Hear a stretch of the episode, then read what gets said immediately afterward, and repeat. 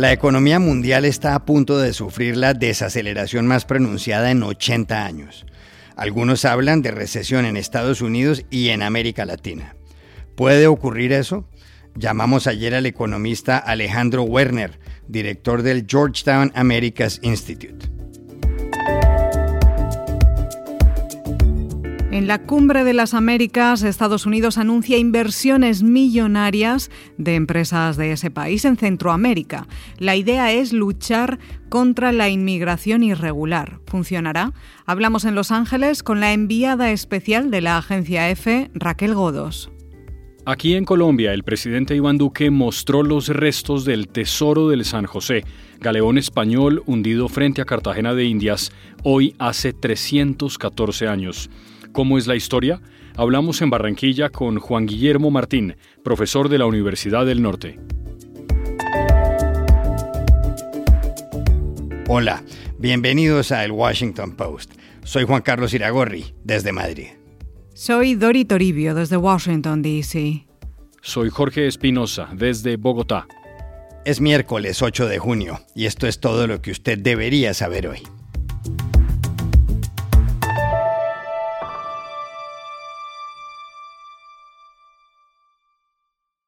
La economía mundial ya sabe lo que le espera, un frenazo.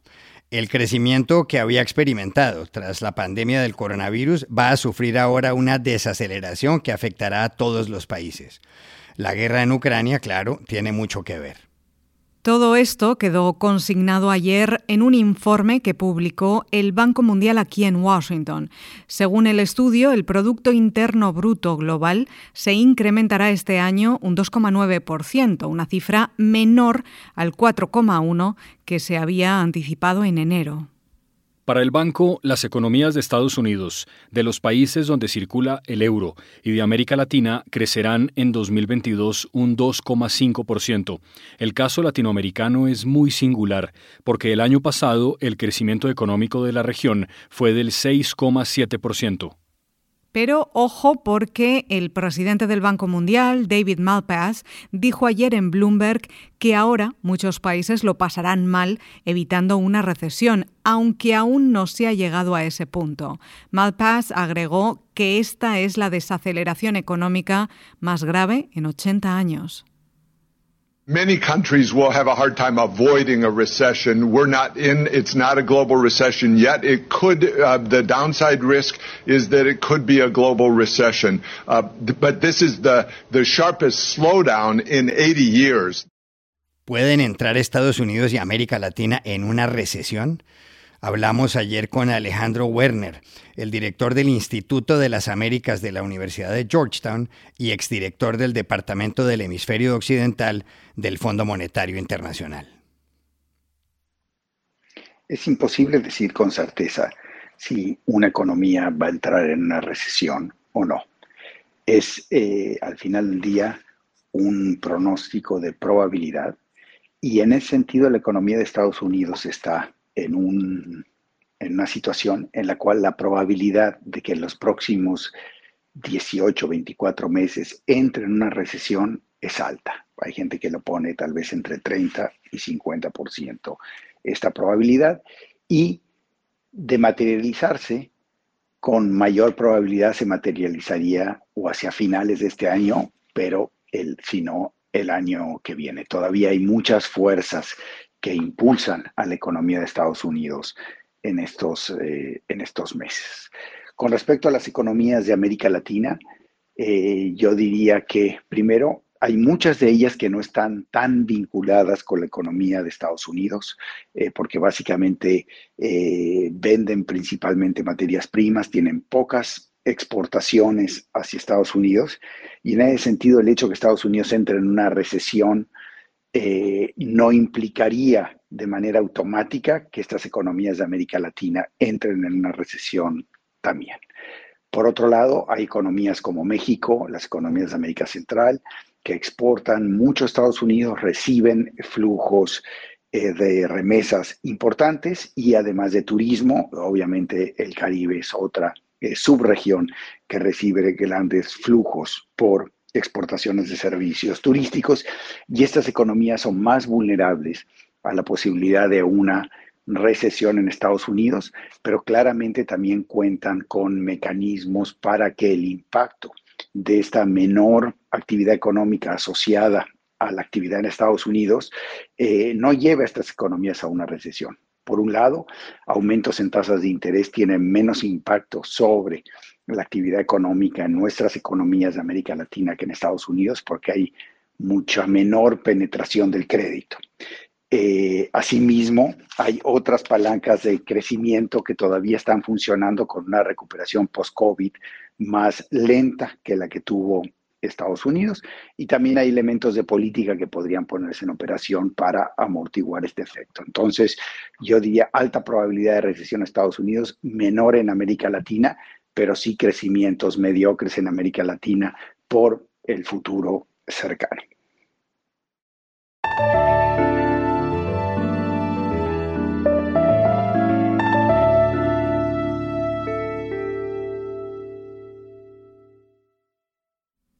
La vicepresidenta de Estados Unidos, Kamala Harris, se convirtió ayer en una de las protagonistas de la Cumbre de las Américas, que se lleva a cabo en Los Ángeles y que termina el viernes. Todo por cuenta de un plan que expuso para luchar contra la inmigración irregular.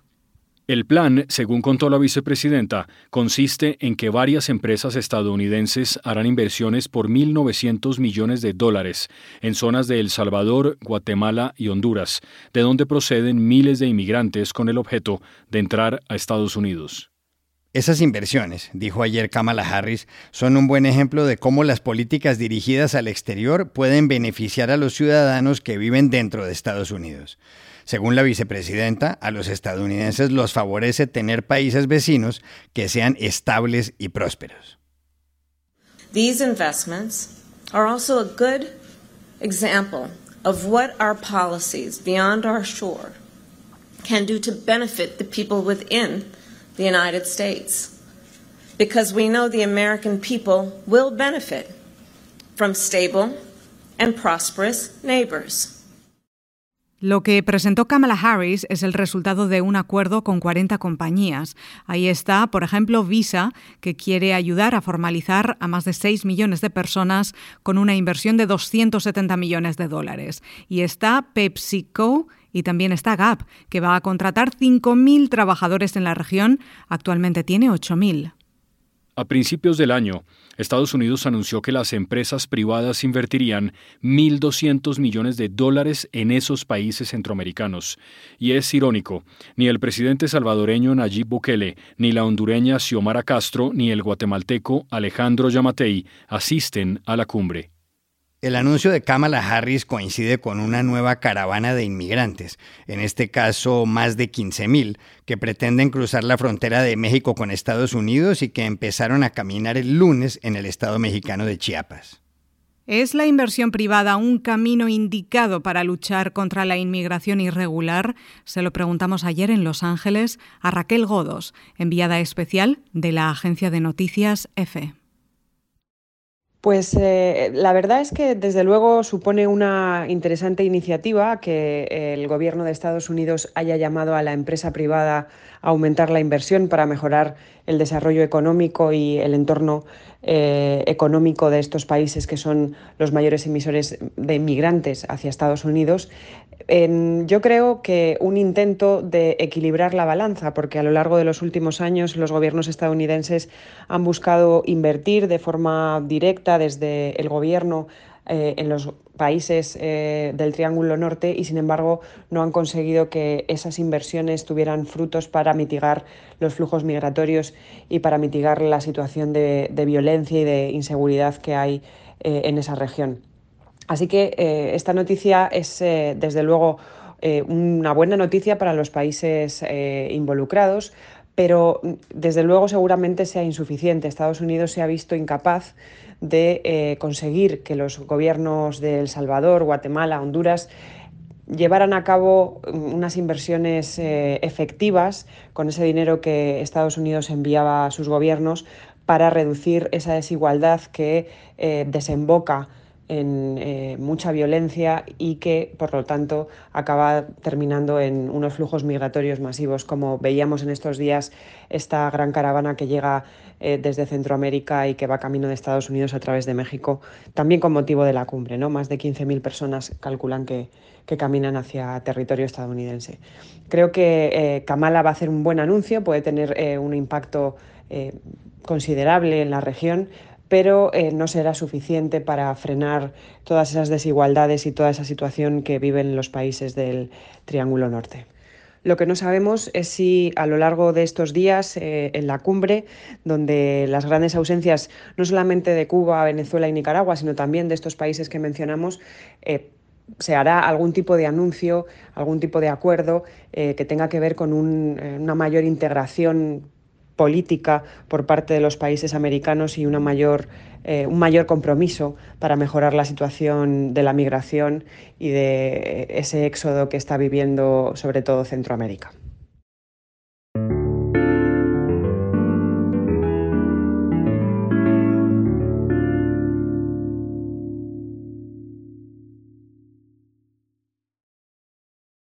Hoy se cumplen 314 años del célebre hundimiento en el Mar Caribe, frente a Cartagena de Indias, aquí en Colombia, del galeón San José, buque de la Armada Española. Iba cargado con lingotes de oro, monedas y vajillas. Un tesoro. Balas de cañón británicas lo hicieron naufragar. Los restos del San José fueron descubiertos a más de 600 metros de profundidad cerca de la isla de Barú en noviembre de 2015. El equipo que lo encontró estaba compuesto por científicos del Instituto Colombiano de Antropología e Historia y por la Armada Nacional de Colombia.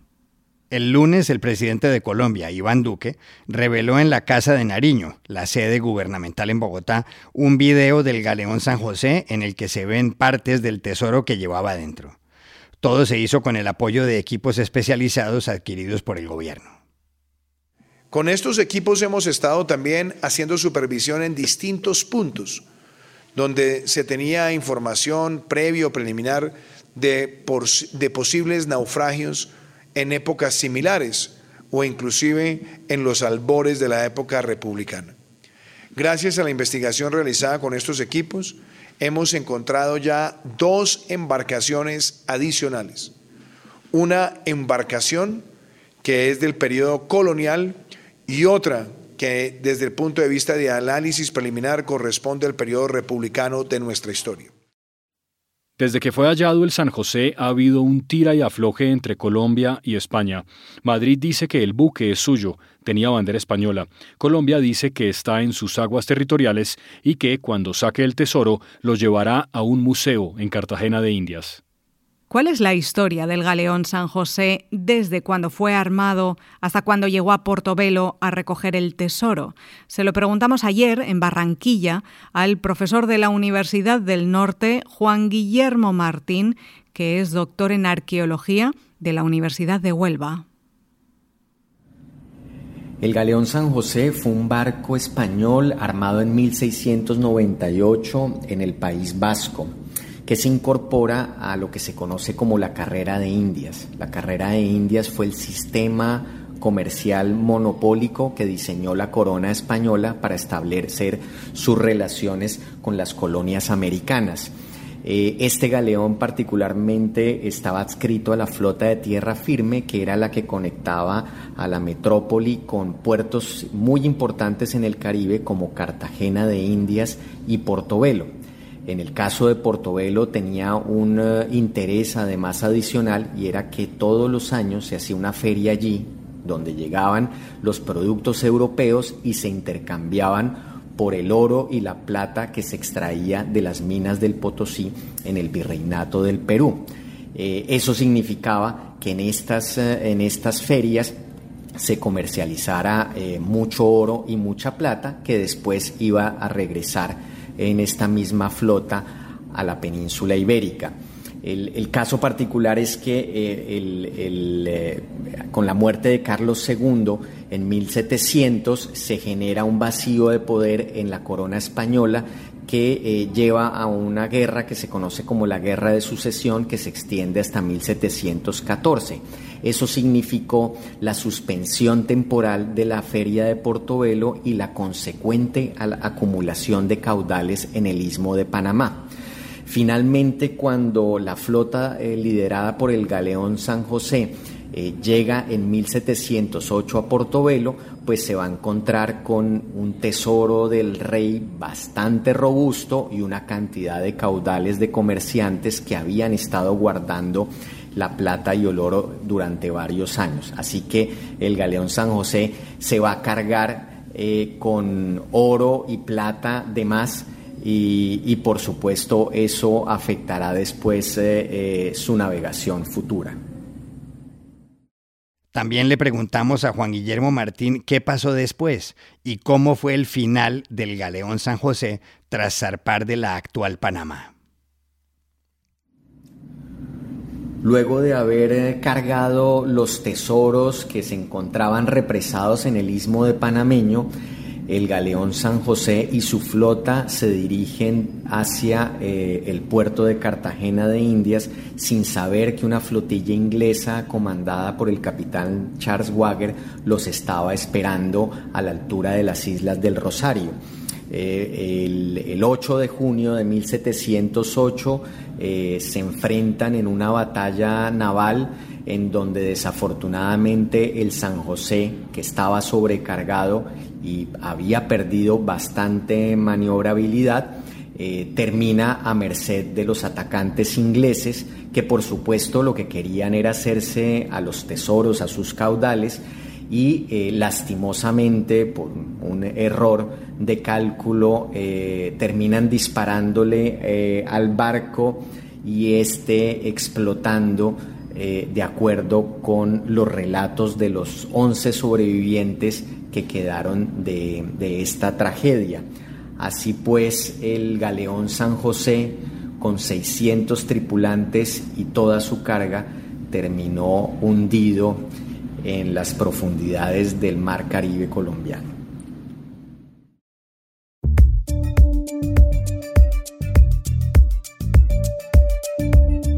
Y estas son otras cosas que usted también debería saber hoy.